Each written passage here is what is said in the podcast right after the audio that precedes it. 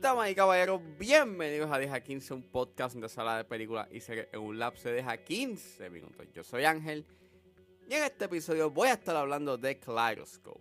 Kaleidoscope está disponible en Netflix, así que set back, relax, que Deja 15 acaba de comenzar.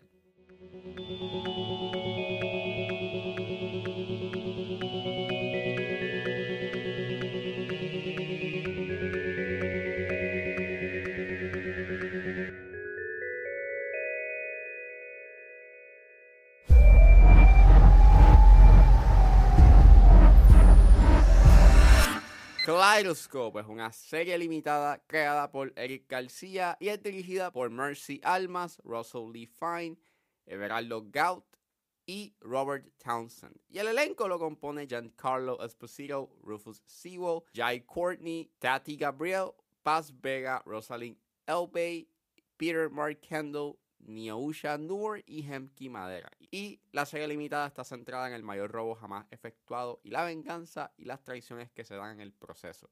Disclaimer, tiene escenas donde se da un consumo de drogas, por lo cual sugiero discreción. Pues esta es la primera serie que saca Netflix en este año.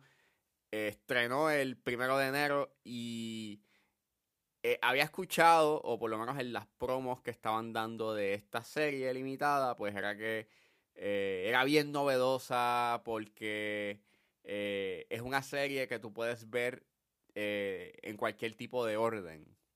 Tienes ocho episodios y esos ocho episodios están no tienen números ni tienen este un, no tienen un número de episodios sino de que están bajo colores y esos colores pues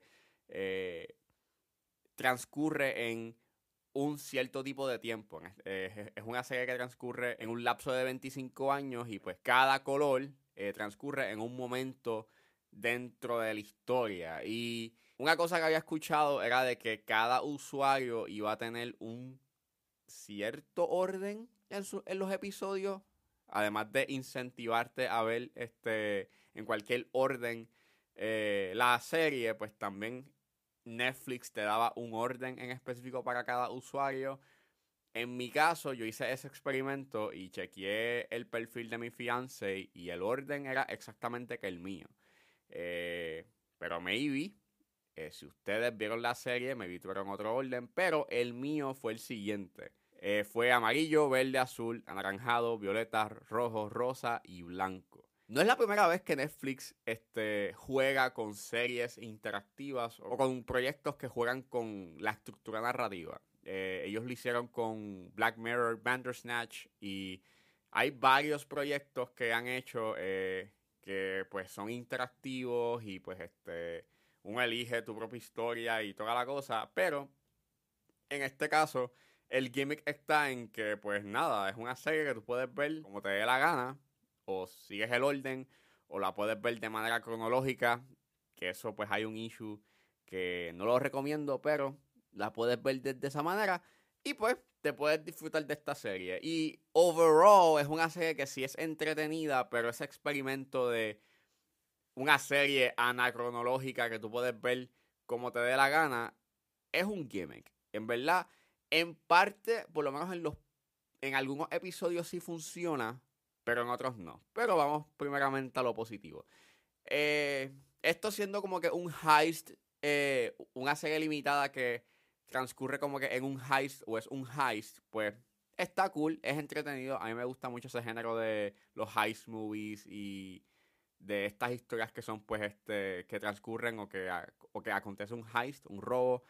Obviamente eso da espacio a que hayan como que unos giros bien chéveres y la narrativa, si haces como que una buena, si haces como que un buen heist y un buen set piece, you know, en donde están como que eh, cometiendo el robo, pues puede ser bastante entretenido, you know, a nivel visual y hace su trabajo, ¿verdad? Fue entretenido ver cómo ellos este, logran juntar las piezas pues para poder cometer el robo y fue bastante fun, ¿verdad? No te puedo negarle que hace su cometido en ese departamento también ayuda mucho de que pues tienes este un elenco que hace bien su trabajo en parte, pero quien mayormente se destaca es Giancarlo Esposito, obviamente. Eh, me gusta, es, un actor que siempre tiene como que control de la escena. Y en este caso, en esta serie, este, además de él mantener un control y dominio eh, en las escenas, él también pues tiene unos momentos bien emocionales que sí llegan a ser bastante efectivos y verdad se destaca mucho este en esta serie. Además de él, también se destaca Paz Vega, que también hace un buen trabajo y ambos tienen una buena química. Y los demás del elenco sí hacen un buen trabajo, pero quien para mí resulta un tanto annoying y su desempeño actoral es un tanto eh, es para mí Jay Courtney. Eh, no solamente porque su personaje es annoying, aunque sí, ese es como que el purpose, el personaje es un tanto annoying y bien loud.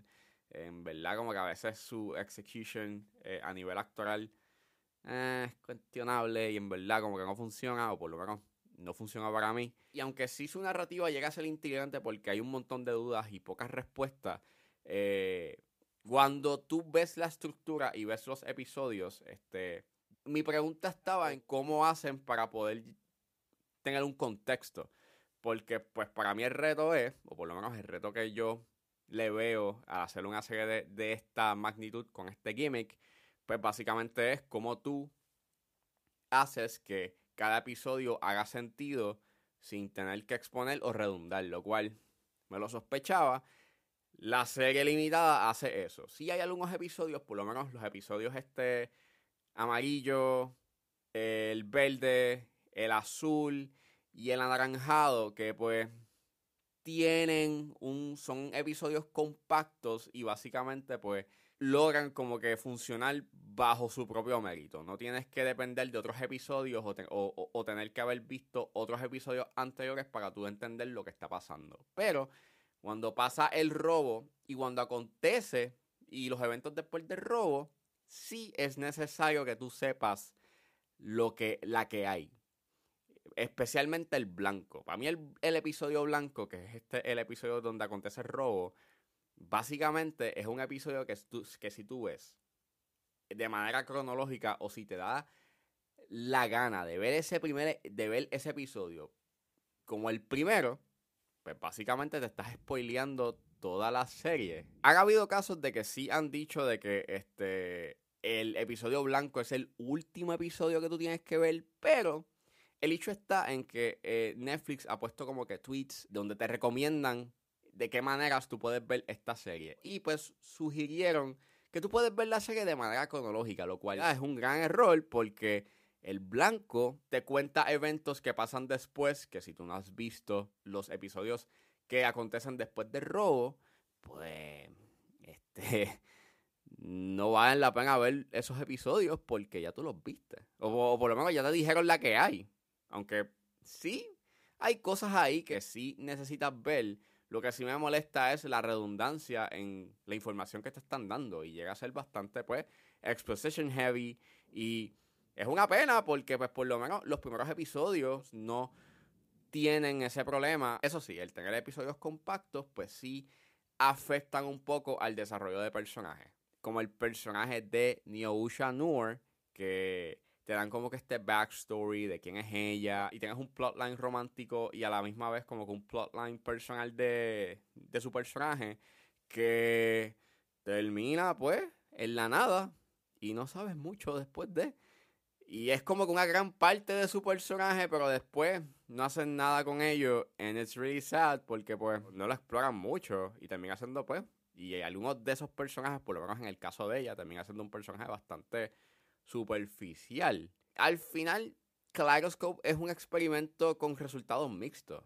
Es un gimmick más, más que otra cosa. Y aunque sí tienes como que unos elementos que tienen un cierto tipo de replayability, no sé, creo que tú puedes entender como que lo, tú puedes entender fácilmente lo que sucede, you know, porque muchas de las pistas te las dejan bastante obvio y again, el episodio blanco como que te, te da una resolución bastante clara de qué es lo que pasó o de qué es la que hay, de todos los giros y todos los turns y todas las cosas que suceden, you know, eh, a lo largo de la serie. Pero, yeah, denle el chance, por lo menos es entretenida, pero tengan en cuenta de que esto es un game. You can never have too many yachts. Let's go.